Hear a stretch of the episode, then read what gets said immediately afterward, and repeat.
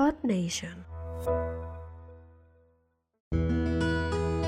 La entrega sin reflexión es fanatismo.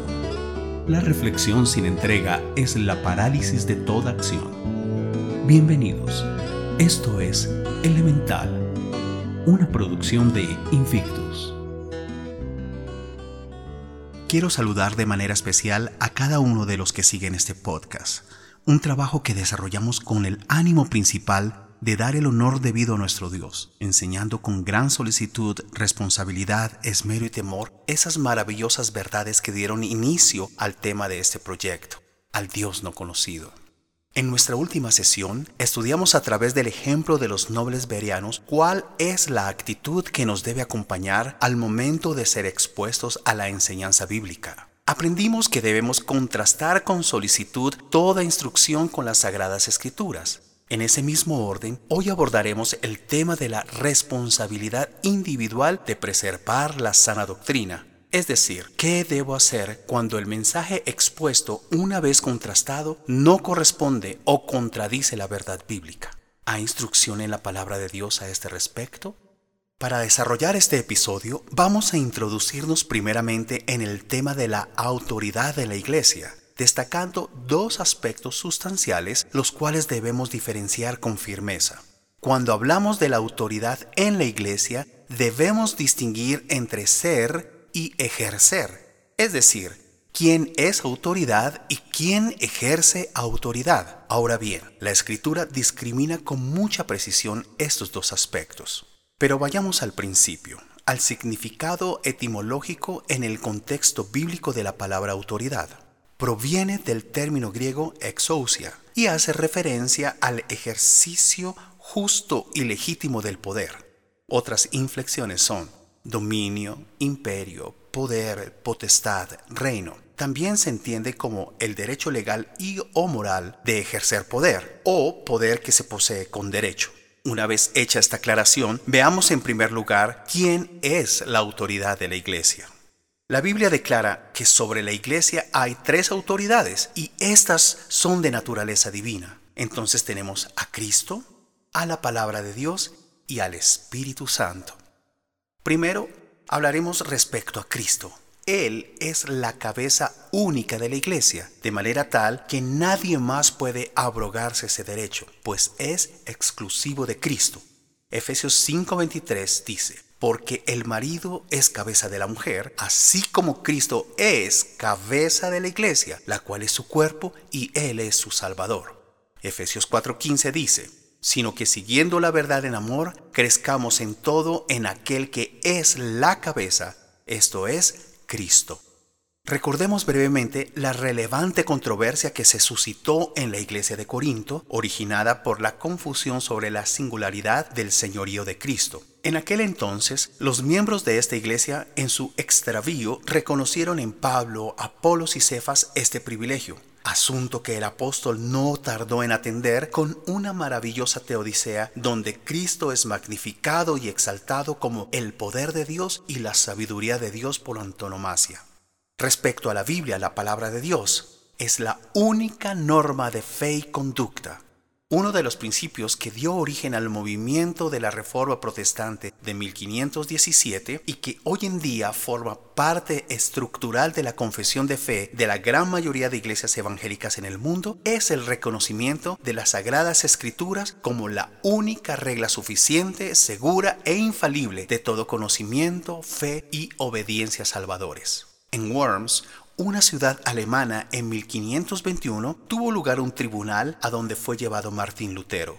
En su defensa de la exclusividad de las Sagradas Escrituras como fuente única de autoridad para la Iglesia, dijo, abro comillas, si no se me convencen mediante testimonios de la Escritura y claros argumentos de la razón, porque no le creo ni al Papa ni a los concilios, ya que está demostrado que a menudo han errado contradiciéndose a sí mismos. Por los textos de la Sagrada Escritura que he citado, estoy sometido a mi conciencia y ligado a la palabra de Dios. Por eso no puedo ni quiero retractarme de nada, porque hacer algo en contra de la conciencia no es seguro ni saludable. Dios me ayude.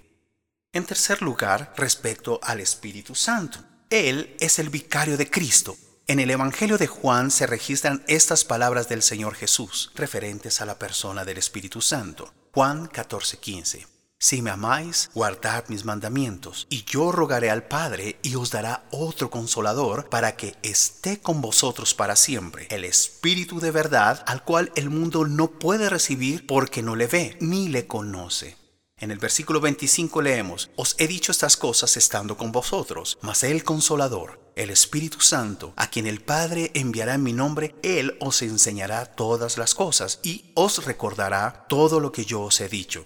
En el capítulo 16 del mismo Evangelio dice, Pero yo os digo la verdad, os conviene que yo me vaya, porque si no me fuera, el consolador no vendría a vosotros, mas si me fuere, os lo enviaré. En el versículo 12 dice, Aún tengo muchas cosas por deciros, pero ahora no las podéis sobrellevar. Pero cuando venga el Espíritu de verdad, Él os guiará a toda la verdad, porque no hablará de su propia cuenta, sino que hablará todo lo que oyere y os hará saber todas las cosas que habrán de venir. Él me glorificará.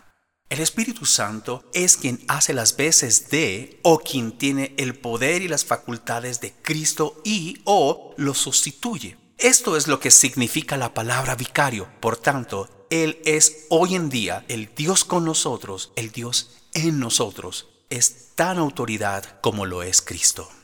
Teniendo estas verdades en mente, ahora veamos quiénes ejercen autoridad en la iglesia, o dicho de otra manera, quiénes representan la autoridad delegada. Si hemos entendido a cabalidad el punto anterior y nos sometemos a la autoridad de la Biblia, entonces debe ser exclusivamente ella quien puede proveernos la respuesta.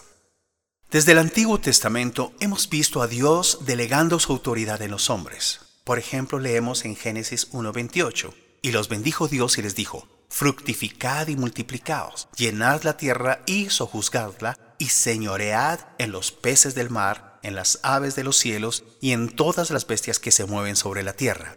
De igual manera, nuestro Dios hace esta delegación en los jueces, los profetas, los reyes, los sacerdotes y en una larga lista de hombres como Noé, Abraham, Moisés, Aarón, Samuel, Elías, Jeremías, Isaías, José, Daniel, Nehemías, Saúl, David, Salomón, entre tantos otros, muchos de ellos en el anonimato.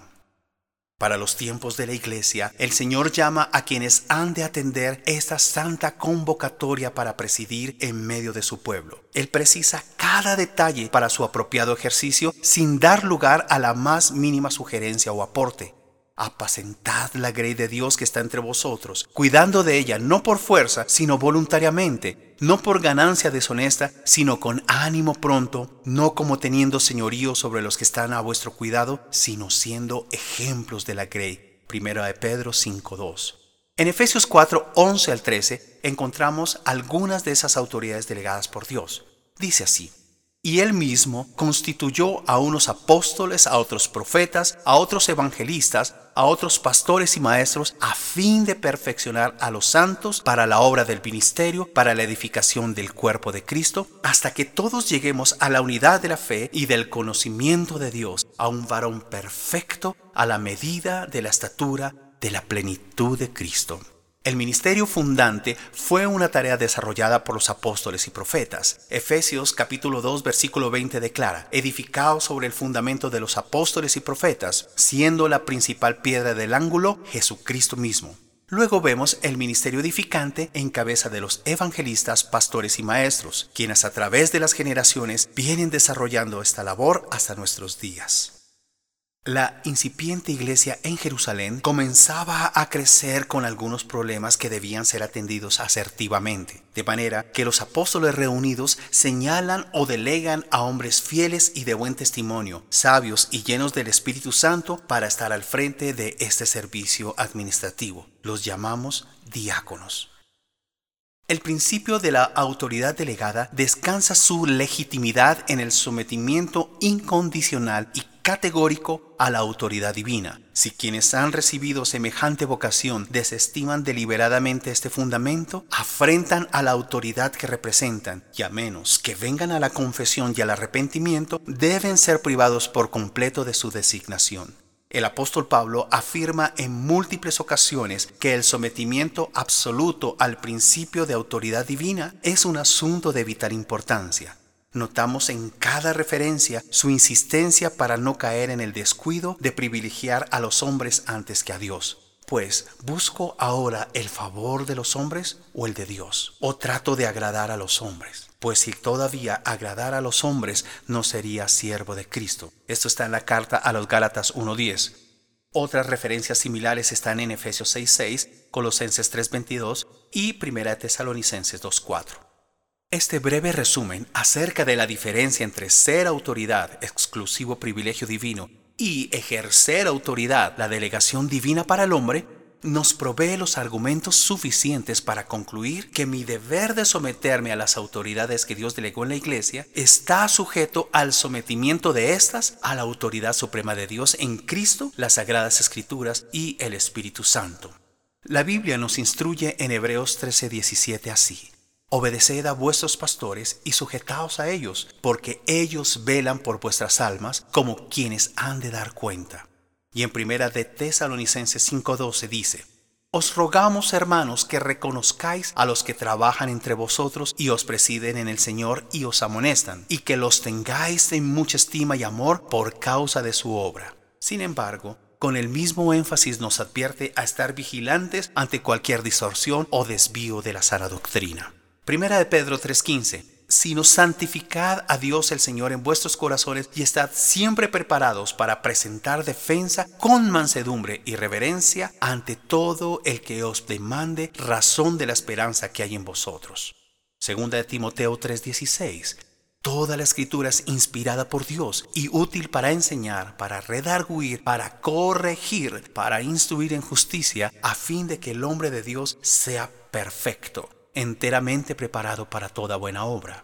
Estos dos pasajes de la escritura nos animan a estar continuamente dispuestos a exhortar y corregir cualquier descuido doctrinal o enseñanza errada de parte de un líder, diácono o siervo, así como también de un anciano, un pastor o un maestro.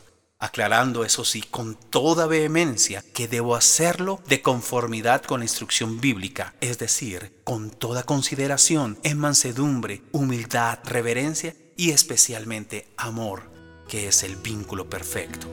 Finalmente, esta disposición debe ser de dos vías, porque también debo estar humildemente dispuesto a ser corregido en el mismo sentido cuando fuere necesario. Colosenses 3:16 dice, La palabra de Cristo mora en abundancia en vosotros, enseñándoos y exhortándoos unos a otros en toda sabiduría.